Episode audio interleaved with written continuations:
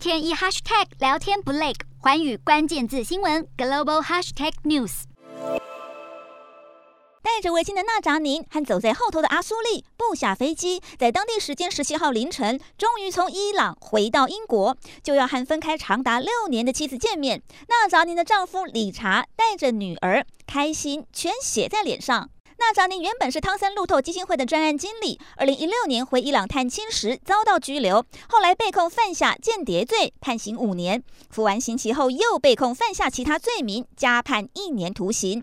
理查在这段期间四处奔走，甚至前往伊朗驻英国使馆，要求释放纳扎宁。他当时指控伊朗把纳扎宁当成人质。伊朗国营电视台也报道这项消息。伊朗这一次放人，外界认为是因为英国偿还了积欠伊朗的四亿英镑国防债务。在一九七零年代时，伊朗向英国支付这笔款项，要买一千五百辆坦克。一九七九年伊朗爆发伊斯兰革命后，英国停止交付坦克，但并未退还这笔钱。退休工程师阿苏利则是在二零一七年被捕，罪名是担任以色列间谍，被重判十年。现在两人终于能够返家。和家人团圆。